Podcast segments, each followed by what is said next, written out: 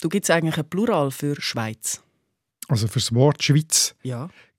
Streng noch nicht. Also der Duden gibt keine Pluralform an. Es ist ja ein Eigenname und Eigennamen sind eigentlich per, per Definition ein Singular, etwas Einzelnes. Ist aber eine Lücke in der Sprache. Ja. Weil es gibt ja mehr als eine Schweiz. Ich habe da gemerkt, das sind Hunderte. Also Fränkische Schweiz, Holsteinische Schweiz, Little Switzerland, Klein Switzerland, La Petite Suisse, Hunderte. Also, äh, und auch unsere Hörerschaft hat uns ganz viel geschickt. Wie sage ich denn all denen? Mhm. Ja, also eben, rein grammatikalisch muss man sagen, gibt es kein Plural für die Schweiz, aber pragmatisch im Alltag gibt es das natürlich oder kann man das brauchen. Das habe ich auch beim Philipp Frey in einer Untersuchung gefunden. Er hat ein dickes Buch geschrieben, «Transferprozesse der Moderne», über die Schweiz im Ausland. Grossartig, viel von dem, was ich hier erzähle, heute habe ich aus diesem Buch heraus. Und er schreibt schon ganz am Anfang, der Plural «Schweizen» sei im Alltag höchst ungewöhnlich, weil man das einfach nicht gewöhnt ist, aber er müsse das auch brauchen einfach weil es so viele Schweizer gibt. Schön, haben wir ein neues Wort, Schweizen. Ja. Nehmen wir. Was mich aber interessiert ist, warum und seit wann gibt es überhaupt so viele Schweizer in der Welt? Das schauen wir an. Ich bin selber ein bisschen recherchieren und ich habe gemerkt, uh, da jetzt ganz viele spannende Geschichten. Darum würde ich sagen, und los. Hopp, Schweiz. Ja. Hinter Hanses Heiris Haus huscht 100 Hasen. Auf der anderen Seite flext der Freshy Du mit fettem Karren. Viele finden, unsere schöne Mundart ist am Go. Aber lots of people können den ganzen Trouble nicht verstehen. Beide tun sich anzünden, abfuhren, abmuxeln. Die Mundart ist am Abserblen, kannst sie ins Grab leeren. Beide haben jetzt Beef, shooten verbale Gunbullets. Was ist jetzt der Grund da? Es ist deine Mundart. Deine Mundart. Mit Nadia Zollinger und Markus Gasser. Reden wir nicht um den heißen Brei herum. Ich habe das Gefühl, all die Schweizer in der Welt, die wollen doch einfach profitieren von unserem guten Ruf, unseren schönen Bergen, unseren tollen Landschaften.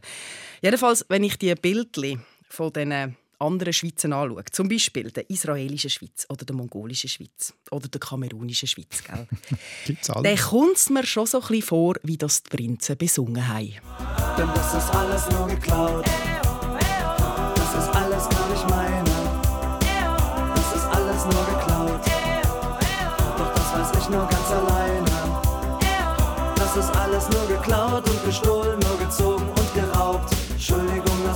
mir erlaubt. Stimmt, oder? Es hat schon ein bisschen etwas, aber es ist wie immer nicht ganz so einfach, wenn man ein bisschen genauer anschaut. Warum nicht?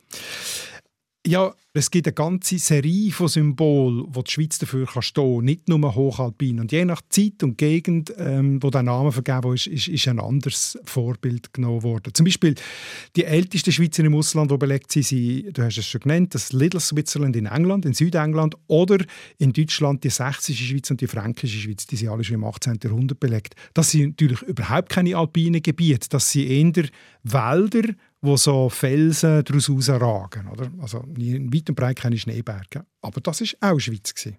Also änder Jura als Vorbild. Genau. Andere haben dann hochalpine Landschaften als Vorbild, zum Beispiel Bariloche in Argentinien, das ist aber viel später äh, nach der Schweiz benannt worden. Dann gibt es eben Voralpenlandschaften, so Hügel, im Hintergrund vielleicht Berge, saftige Weiden, Kühe drin, vielleicht in der Wales, wo nach dem benannt worden ist. Am frühesten sind eigentlich Seenlandschaften wie am Vierwaldstättersee oder auch am Genfersee als Vorbild genommen worden. Also so die norddeutschen Gebiete, Mecklenburgische Schweiz, Holsteinische Schweiz, die, die beziehen sich vielleicht eher auf das. Dann muss man aber auch sagen, die Schweiz hat auch noch, ist auch noch aus anderen Gründen als Vorbild genommen worden. Ähm, als demokratisches Land, als Land mit einem gewissen Wohlstand, mit geordneten Verhältnissen ist auch ein weltweites Symbol geworden. Schon im 19. Jahrhundert sind Gegenden wegen dem nach der Schweiz benannt worden. Also man muss es von Fall zu Fall ein bisschen anschauen. Jetzt habe ich doch gemeint, es wird einmal ein bisschen einfacher heute. Und Sorry? ich merke, es wird wieder ausufernd mit dir. Können Sorry? wir nicht vorne anfangen? Also, Ich habe es nicht erfunden. wenn und wie hat das angefangen mit dem Exportschlager Schweiz? Kurzes Referatli. Das habe ich mir schön vorbereitet. Also angefangen hat es wirklich im 18. Jahrhundert und das sind verschiedene Faktoren, die dazu geführt haben. Also einerseits hat man angefangen, die Alpen erforschen. Es hat Alpenforscher gegeben, erste Bergsteiger, wo die Landschaft, wo vorher mh, eigentlich nicht im Interesse war, man hat sie höchstens, sind sie einem im Weg gewesen, oder sie haben einem Angst gemacht, die Alpen, hat man die angefangen neugierig erforschen. Gleichzeitig haben die Künstler die Alpen entdeckt. Also berühmt ist das Gedicht «Die Alpen» vom Berner Arzt und Dichter Albrecht von Haller. Ah, ich habe jetzt mehr an Bilder gedacht. 1729 auch, Bilder auch. äh, sind gleich auch, das ist dann eher so in der Romantik gewesen, oder? Die bekannten Nebelbilder, wallend mhm. drüber über, wo sich Berge erheben und so. Also das zeigt alles aus dem Unort, aus dem Schreckensort oder indifferenten Ort, wo man gar nicht wahrgenommen hat, Alpen ist plötzlich ein Ort von Reinheit, Schönheit, Echtheit geworden. Also es ist ein Sehnsuchtort geworden. Man kann sagen, es hat eine Art ein Philhelvetismus angefangen, also eine Schweizbegeisterung. Mhm. Und parallel dazu hat es die sogenannte Grand Tour oder Grand Tour gegeben von der adligen Oberschicht. Was ist das? Das ist so, wenn, äh, wenn eben adlige Jünglinge, sie nur Männer gewesen, erwachsen worden sind, haben sie eigentlich eine Europareise müssen machen. Irgendwie ein, zwei, drei Jahre durch Europa reisen, sich bilden, Landschaften sehen, Menschen sehen, Sprachen lernen und so weiter. Das hat wieder zugehört. So ein Interrail zu Fuß. ja, kann man so sagen. Ja, zu Fuß sind sie nicht gegangen, sind sicher mit Kutschen gereist natürlich. Aha. Und äh, auf dieser Grand Tour ist im 18. Jahrhundert plötzlich die Schweiz, Regionen von der Schweiz sind als fixe Destinationen dazu gekommen. Zuerst gegen den Genfersee, Vierwaldstättersee, dann immer mehr Berner Oberland, Gotthard und so weiter. Und das heißt natürlich auch, dass sich dort angefangen hat, eine Infrastruktur zu bilden, also eine Hotellerie, die diesen Leuten etwas hat anbieten oder? Und die Faktoren, die haben alle zusammengespielt, die sind alle ein bisschen gleichzeitig gewesen und haben eben dazu geführt, äh, dass Schweiz, ah, und es hat dann auch von Reiseliteratur gegeben, mhm. also man hat plötzlich über die Schweiz schreiben und hat die Leute in den anderen Regionen von Europa lustig machen auf das Land und so hat sich noch das, noch das Bild verfestigt, dass in der Schweiz schöne Landschaften sind und wo man sich erholen kann, wo man viel erleben kann. Kann ich mir die Jünglinge so vorstellen wie die heutigen Influencer? Also posten haben sie noch nicht können, aber vielleicht irgendwie so Tagebücher schreiben. Ja, also vielleicht, äh, vielleicht in der Auswirkung, oder? Also halt in der Vorbildfunktion, dass die zurückgekommen sind, ihren Leuten erzählt oder beschrieben haben, wie das da ist und die anderen gefunden das müssen wir auch machen. Oder das vielleicht schon, ja. Das heißt, es ist so ein eine Mischung aus Wissenschaft, Tourismus und romantischer Schwärmerei. Und aus dem hat es diesen Mythos Schweiz gegeben. So würde ich sagen, ja. Ah, das ist schön. Das äh, haben wir wissen, gell, ob das heute noch so ist. Ein schöner Mythos. du Beispiel. hast das wissen? Ja, ich wollte das schon wissen. Ja. Ist das gerechtfertigt oder nicht, dass man unseren Namen braucht? Zum Beispiel bei der Fränkischen Schweiz. Das ist ja das Oberfranken, nördlich von Nürnberg. Und dort liegt eben die Fränkische Schweiz. Das ist etwa so groß wie der Kanton Thurgau. Es ist hügelig, relativ stark bewaldet. Es hat viele Burgen und Ruinen und natürlich auch Kletterfelsen, gell? Ganz ja, wichtig. Das ist für dich wichtig. und das ist eine beliebte Tourismusdestination. Mhm. Also, und ich habe mir dann irgendein so ein Dörfli gesucht, mitten im Herz von dieser fränkischen Schweiz und das ist Weichenfeld. Und dann habe ich natürlich gerade den Bürgermeister angeschrieben. Das ist der Thomas Thiem. Und ich habe ihn gefragt, wie er die Beziehung zu der Schweiz sieht. Zum einen dürfen wir, das ist auch sehr schön, den Namen Schweiz bei uns in der fränkischen Schweiz auch mit tragen und da sind wir sehr stolz und froh drum, dass wir uns da auch an die Schweiz quasi äh, ein Stück weit mit anlehnen dürfen, die ja eine wunderschöne Landschaft hat und äh, quasi von den Bergen auch ein Stück weit Vorbild ist, aber natürlich viel höhere Berge hat, als wir zu bieten haben. Das ist alles nur geklaut und gestohlen, nur gezogen und geraubt. Entschuldigung, das hab ich mir erlaubt. Schon das, ist aber, das ist aber ein bisschen böse. Nein. Weil er so herzig Nein, nein, nein. Schönheit von der Landschaft, das bedeutet für ihn Schweiz. Und das hat schon im 18. Jahrhundert angefangen, hast du gesagt? Ja, genau. Eben, Fränkische Schweiz, habe ich vorhin kurz gesagt, ist eine der ältesten Schweizer im Ausland, wo man schriftlich belegt hat, zusammen mit der sächsischen Schweiz.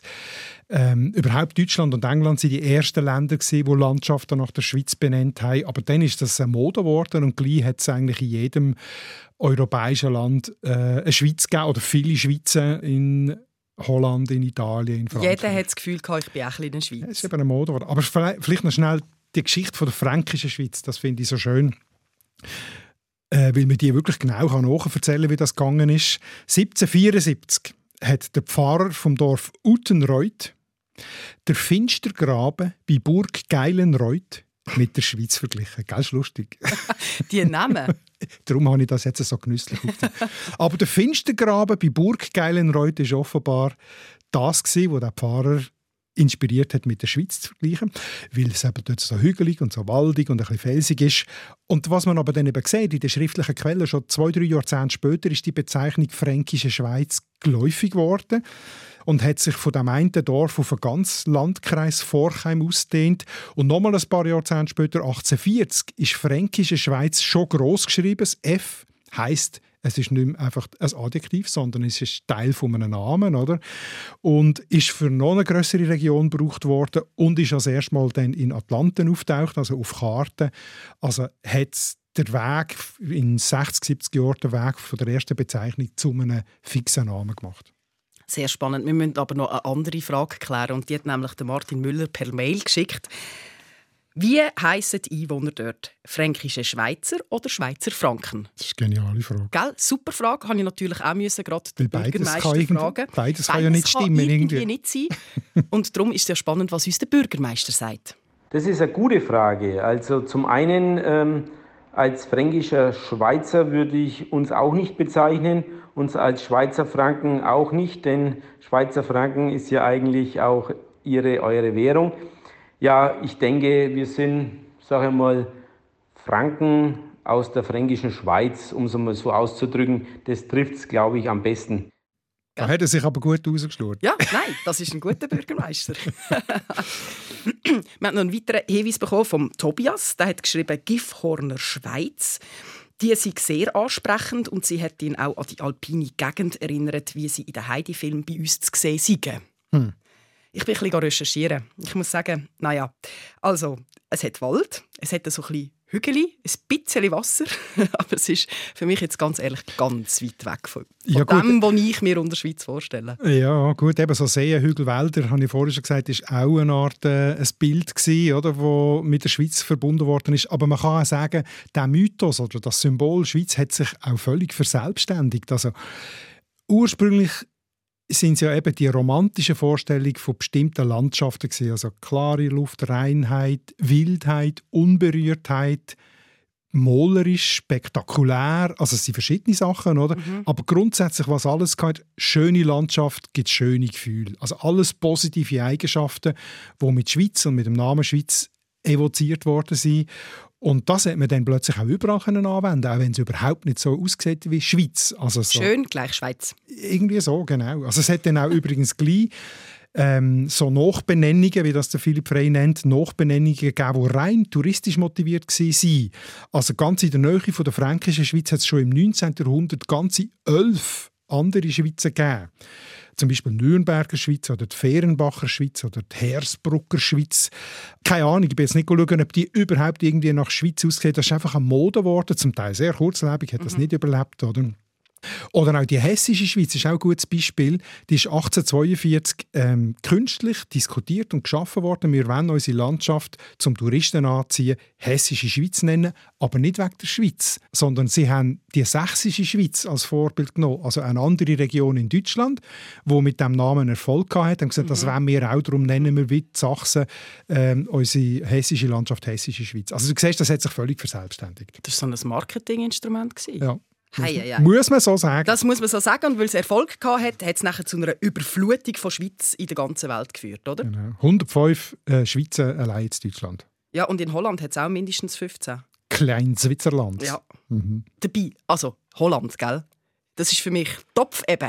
Also da findest du ja nicht einmal Hügel. Der Josef hat zum Beispiel geschrieben, zu eurer Suche nach Schweiz im Ausland noch eine lustige Geschichte. Unmittelbar vor meiner Einwanderung nach Baden im Aargau wohnte ich in Scheveningen in Klein-Switzerland. Und er hat das Gefühl, der Name Klein-Switzerland hat zwei Hintergründe. Erstens für die niederländischen Begriff sehr hohe Berge, im Sinne von, es hat Sanddünen, die etwa 9 Meter hoch sind. 9 Meter.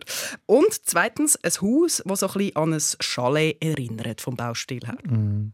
Ich habe jetzt nicht herausgefunden, warum das, das kleine Switzerland bin ich ein bisschen recherchieren äh, so heisst. Ja, aber gell, also gell, eben hoch ist ja immer relativ, oder? Zu Basel gibt es auch einen Spalenberg dass sie 20 oh, Meter, 30, nein, 50 Meter eine gewisse Steilheit, aber relativ zum anderen Gelände in Basel ist das halt auch ein Berg. Oder? Aber ich glaube trotzdem nicht, dass die 9 Meter hohen Sanddünen dort den Ausschlag gegeben haben für, äh, für das kleine Switzerland. Vielleicht das Chalet, das kann schon sein, aber es könnte auch umgekehrt sein, dass der Name zuerst war und man wegen dem dann ein Chalet gebaut hat.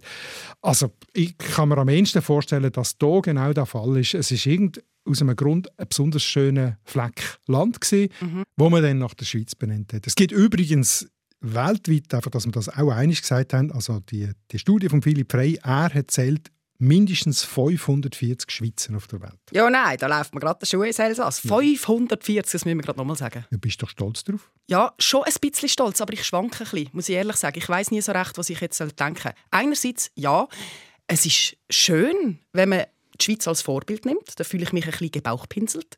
Auf der anderen Seite... Obwohl du ja gar nicht dafür kannst. Nein, ja, stimmt. Das stimmt, da habe ich einfach Glück gehabt.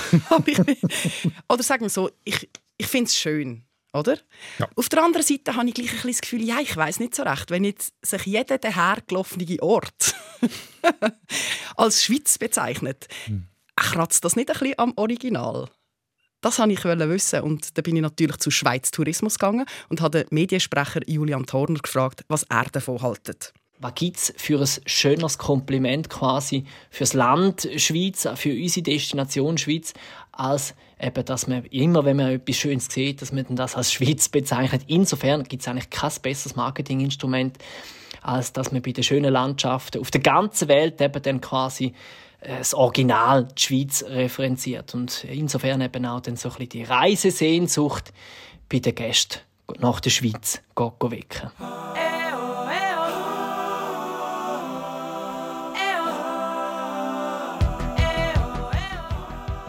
Ich würde sagen, wir müssen den Blick noch ein bisschen mehr öffnen. Gehen wir mal ein bisschen aus Europa raus. Weil ich bin natürlich auf meine erste Quelle gegangen, gell, Wikipedia. Wer nicht? Wer nicht. Und dort hat es einen Eintrag, Schweiz als Landschaftsbezeichnung. Und dann hat es auch eine lange Liste. ich tue mal ein bisschen aufzählen. Gell? Zehn Little Switzerlands in den USA, grönländische Schweiz, kanadische Schweiz, indische Schweiz, kasachische Schweiz, koreanische Schweiz, mongolische Schweiz, kamerunische Schweiz, neuseeländische Schweiz, argentinische Schweiz, chilenische Schweiz. also eigentlich überall haben die Leute das Gefühl gehabt, oh, das ist jetzt auch ein bisschen eine mhm. Schweiz. Das ist eigentlich schon ein bisschen schön. Gell, schon. ein bisschen schön ist es. Ein bisschen schön ist schon. Aber was du sicher kennst, ist das Matterhorn, oder?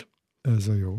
Und das Chilenische kennst du auch? Das Zermatt, ja. Ja, das Zermatt. Nein, es gibt ja. eben auch eine Vulkanspitze, das hat uns die Beatrice geschrieben, wo Matterhorn heisst, genau. in Chile. Genau, dem sind wir ja beide ein bisschen nachgegangen, weil es das umtrieben hat. Da heißt offiziell der Berg Puntiagudo. Das heißt eigentlich Spanisch spitzig. Mhm. Und er ist tatsächlich spitzig wenn man den ganzen Berg anschaut, sieht es schon nicht ganz so aus wie das Matterhorn. Und du hast, Perspektive du hast ein bisschen geschumpfen, oder? Ja. Weil, weil, so rundum die Ausläufer sind eher ein bisschen kegelartig. Du hast gefunden, es sieht aus wie der Niesen. Ja. Aber wenn man jetzt wirklich den obersten Spitz anschaut, und der ist also nicht gering, das ist ein mhm. grosser, markanter Felsen, äh, ein richtiges Horn, dann gleicht er schon Matterhorn. Also es hat die ähnlich so die markanten Gröte an der Seite und auch so ein mhm. bisschen die leicht nach innen gewölbte Wand, Wände, oder? Also das ist ja so das Typische für das Matterhorn. Das ist übrigens, habe ich auch herausgefunden, eine geologische Spezialität, wie das entstanden ist im Zusammenhang mit dem, mit den Gletscher und dem Rückzug der Gletscher. Und die beiden Berge sind vermutlich gleich entstanden, geologisch gesehen. Und darum gleichen sie sich eben schon ein bisschen. Also das Geologische und das Visuelle, das ist jetzt ja etwas. Aber vielleicht hat es auch mit der Erstbesteigung zu tun, dass das den Namen Namen verdient hat. Weil, wer war zuerst oben? Hä? Wer? Ja. Ein Schweizer. Ein Schweizer, natürlich. natürlich, wer sonst? Und zwar von jemandem aus Engelberg. Und zwar der Hermann Hess. Der hat es nämlich 1937 zusammen mit dem Rodolfo Roth das erste Mal auf den Gipfel geschafft. Und das muss ich jetzt gleich noch als kleine Seite hier erwähnen. Vorher haben sie dreimal schon Deutsche probiert und sie haben es eben nicht geschafft. So, also. Sie haben es aber geschafft. Es war aber eine dramatische Sache, weil am Schluss beim Abstieg sind sie 200 Meter abgestürzt und das hat leider nur der Hermann Hess überlebt. Genau, aber vermutlich heißt der Berg trotzdem nicht wegen dem äh, Matterhorn, sondern schon eher, weil er so aussieht. Also auf jeden Fall der erste Beleg, wo man hat, dass der Berg Matterhorn genannt wird, ist äh, von einem Buchautor und Journalist und Bergsteiger äh, Evelio Echevarri, also von einem chilenischen mhm. Bergsteiger. Der hat das erste Mal so gesagt, ein bisschen später, nicht der Hess. Das mag sein. Trotzdem, schöne Geschichte noch, auch die erste Frau auf dem Matterhorn in Chile ist eine Schweizerin. Und zwar aus Drogen, aus dem Appenzell, Dori Marmio. Das ist ja unabhängig vom Aussehen des Bergen eine gute Geschichte. Eben. Zwei Schweizer. Darum ist es schon ein bisschen berechtigt, ja, dass das ein Matterhorn ist, oder? Ja. Interessant finde ich übrigens auch Geschichten von einer an der Grenze, von dem Puntiagudo, also zu Argentinien. Dort ist nämlich schließt gerade die sogenannte argentinische Schweiz an, also die Gegend um Bariloche kennt man heute vielleicht ein bisschen, bekannt wegen Bergen und Seen, eben, also sehr eine alpine Landschaft. Der Name hat eben direkt an der Grenze zwischen Chile und Argentinien hat auch mit dieser Grenze zu tun, weil äh, in der 19, im 19. Jahrhundert ist die ganze Gegend noch wenig, also noch gar nicht besiedelt von Europäern oder europäischstämmigen. Dort haben die Mapuche gelebt oder andere Urvölker. Aber ähm, die argentinische Regierung hat natürlich Interesse gehabt, das Land zu besetzen, zu besiedeln, dass es dann eben auch zum, äh, zum eigenen Land wird und bewirtschaftet wird. Und äh, interessanterweise, sie haben dann Expeditionen losgelassen, gerade mehrere, und die sind zurückgekommen und haben gesagt, dort sieht es aus wie in der Schweiz. Das ist wie eine argentinische Schweiz. Und das ist natürlich wiederum für die Regierung interessant gewesen, weil die Schweiz damals eben so eine positive äh, Konnotation hatte. Oder? Also wenn man potenzielle Siedler können sagen, hey, dort ist es wie in der Schweiz, dann ist das sehr attraktiv gewesen. Also auf jeden Fall äh, ist die Gegend dann nachher besiedelt worden. Und der Name Argentinische Schweiz hat sich dann bis in die 1880er Jahre als Suiza Argentina etabliert. Und ist auch noch interessant, oder? Indem man diese Gegend benennt, tut man so eine Art ja auch besetzen. Also wenn man sagt, argentinische Schweiz gehört ja schon zu Argentinien und ja, kann, von Chile, her, kann ja. von Chile nicht mehr äh, reklamiert werden. Also das ist eigentlich so eine, ein Teil von der Kolonialisierung, vom Kolonialismus, weil im gleichen, Art, also im gleichen Prozess von der Besiedlung hat man natürlich dann die Urbevölkerung eher vertrieben, ist mit der Armee eingefahren, hat die sogar bekämpft und so. Also das ist, das ist nicht nur eine gute Sache jetzt äh, aus, der, ähm, aus heutiger Sicht bezogen. Eben siehst, darum habe ich manchmal schon ein bisschen Zweifel, weil da ist jetzt definitiv ein Missbrauch im Sinne der Eroberung, oder? Ja, also die Namengebung ist ein Teil von der Inbesitznahme. Es war an vielen Orten so. Gewesen. Also in Neuseeland mit den Southern Alps oder mit der neuseeländischen Schweiz ist es ganz ähnlich, gewesen, wo man alte Namen von der Maori überschrieben hat. Und so. Also es war so eine Mischung von Entdecken, wissenschaftliches Erforschen und Kolonialisieren. Das ist alles nur geklaut und gestohlen, nur gezogen und geraubt. Entschuldigung, das habe ich mir erlaubt. Halten wir fest, die Schweiz ist ein Symbol für Landschaften, für Alpen, Voralpen, Jura, See, Felsen, Wälder. Mhm. Also eigentlich was du willst, eigentlich für eine schöne Landschaft. Du hast aber auch gesagt, es geht auch um Demokratie, Wohlstand und Ordnung. Mhm als Grund, warum dass man jetzt die Schweiz als Name genommen hat? Ja, also da gibt es äh, bekannt ist Lesotho, also das ist so ein ganz kleiner Staat in Südafrika, dem sagt man die Schweiz Südafrikas. Eben, es ist ein kleines gebirgiges Land, also das hat es schon mal gleich mit der Schweiz, aber in den letzten Jahren, also seit den 90er Jahren, hat es auch eine Demokratisierung dort. Ähm, also das sind so Gründe, warum man Lesotho Schweiz Südafrikas nennt. Allerdings ist man dort glaube schon noch relativ weit von Wohlstand entfernt. Also das, das ist noch nicht weit. Aber äh, fast interessanter finde ich Uruguay, weil das ist die Schweiz Südamerikas einmal früher genannt worden. Dort hat es ganz viele Schweizer Einwanderer gegeben, seit den 1860er Jahren. Also Nueva Helvetia, die Stadt, die kennt man ja heute noch, oder? Das ist von Schweizer gegründet worden. Und die Schweizer haben offenbar recht viel auch von der politischen Kultur von dem Land mitgeprägt in diesen 150 Jahren. Und äh, darum gilt Uruguay heute in verschiedener Hinsicht ähm, als fortgeschritten, also hohe Alphabetisierungsrate schon früh, wenig Korruption, auch einen gewissen Wohlstand, gute Versorgung, äh, Sozialstaat und so weiter, einigermaßen demokratisch.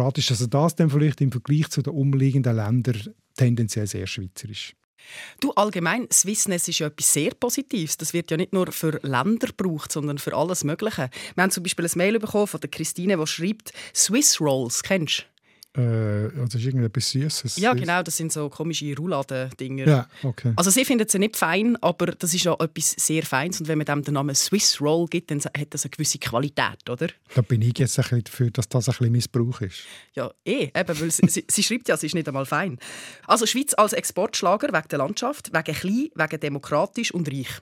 Jetzt fehlt aber noch etwas, oder? Das hast du schon ein bisschen angesprochen, Auswanderung. Genau letzte Punkt eigentlich, Schweiz nehmen von Auswanderern.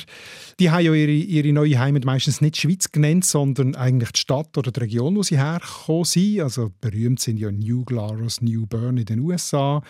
Es gibt aber in Kalifornien auch ein Lucerne Valley.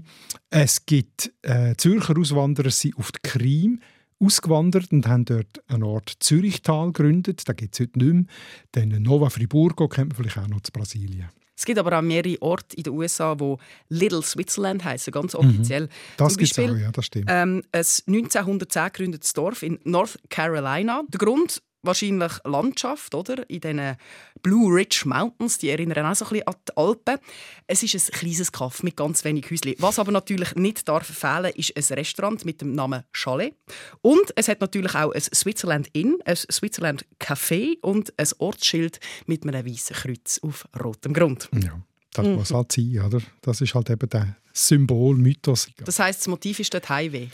Ja, also das Motiv ist man nimmt den Namen von der Heimat mit in die Fremde und das kann natürlich Heimweh sein oder Verbundenheit, Sentimentalität. Viele sind überhaupt nicht freiwillig ausgewandert, oder? sondern aus ökonomischer Not. Also. Mhm. Und, und haben damit vielleicht mit dem Namen und auch mit der Sprache ein Stück Sicherheit mitgenommen und Erinnerung und äh, hat vielleicht geholfen, die Fremdheit und die Angst vom Anfang auch ein bisschen zu überwinden.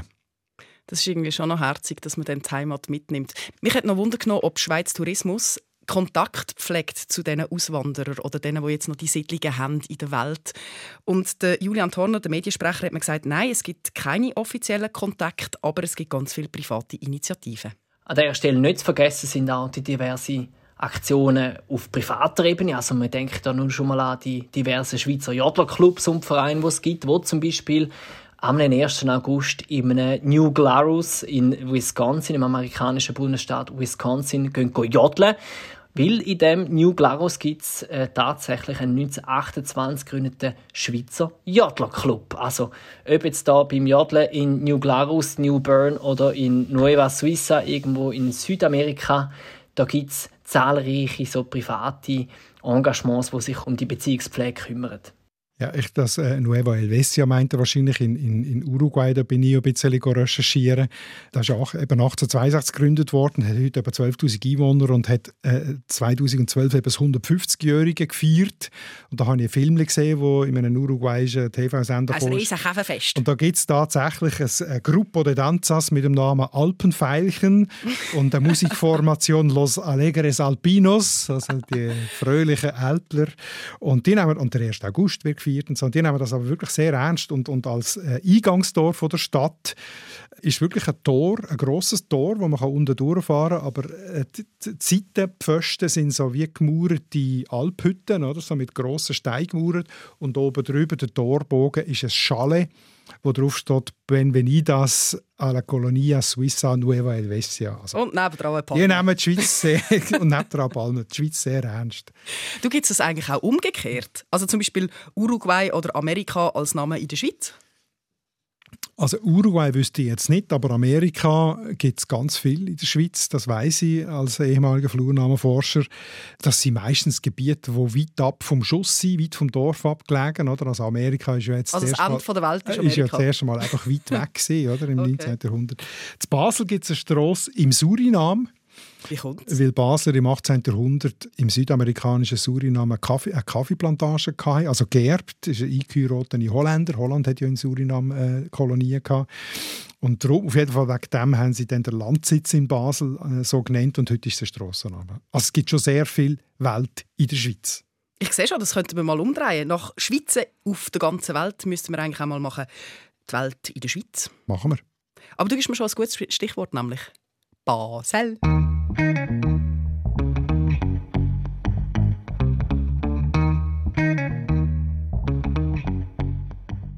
Nächste Episode. Dialektrotis, wenn wir uns vorgenommen, das mal Heimspiel für mich, Nordwestschweiz. Wie erkennt man jemanden aus der Nordwestschweiz? Oder schon für Fortgeschrittene, gibt es ja auch. Wie kann ich unterscheiden, von wo in der Nordwestschweiz das jemand kommt? Genau. Komme ich aus der Stadt oder nicht und warum? Genau. An was gehört man es? Mhm. Wie verrotest du dich? Und selbstverständlich, wenn du, wo jetzt zuhörst, aus der Nordwestschweiz kommst, dann würde mich natürlich interessieren, wie das du deinen Dialekt würdest beschreiben Und sag bitte auch noch, woher das du kommst. Sonst wird es schwierig für uns. ich finde es raus. Ja gut, Markus findet es raus. Und wenn du nicht aus der Nordwestschweiz kommst, dann sag, was dir auffällt an diesem Dialekt. Das interessiert uns natürlich auch. Selbstverständlich. Aber zuerst machen wir jetzt ein Sommerpäuschen. Genau, Ferien. Genau. Ferien, wie die ganz Grossen. Darum machen wir das. Wir sind am 12. August wieder am Start für euch. Und bis dann würden wir sagen, ciao zusammen und eine schöne Zeit. Das ist der SRF-Podcast «Deine Mundart» mit Nadia Zollinger und Markus Gasser.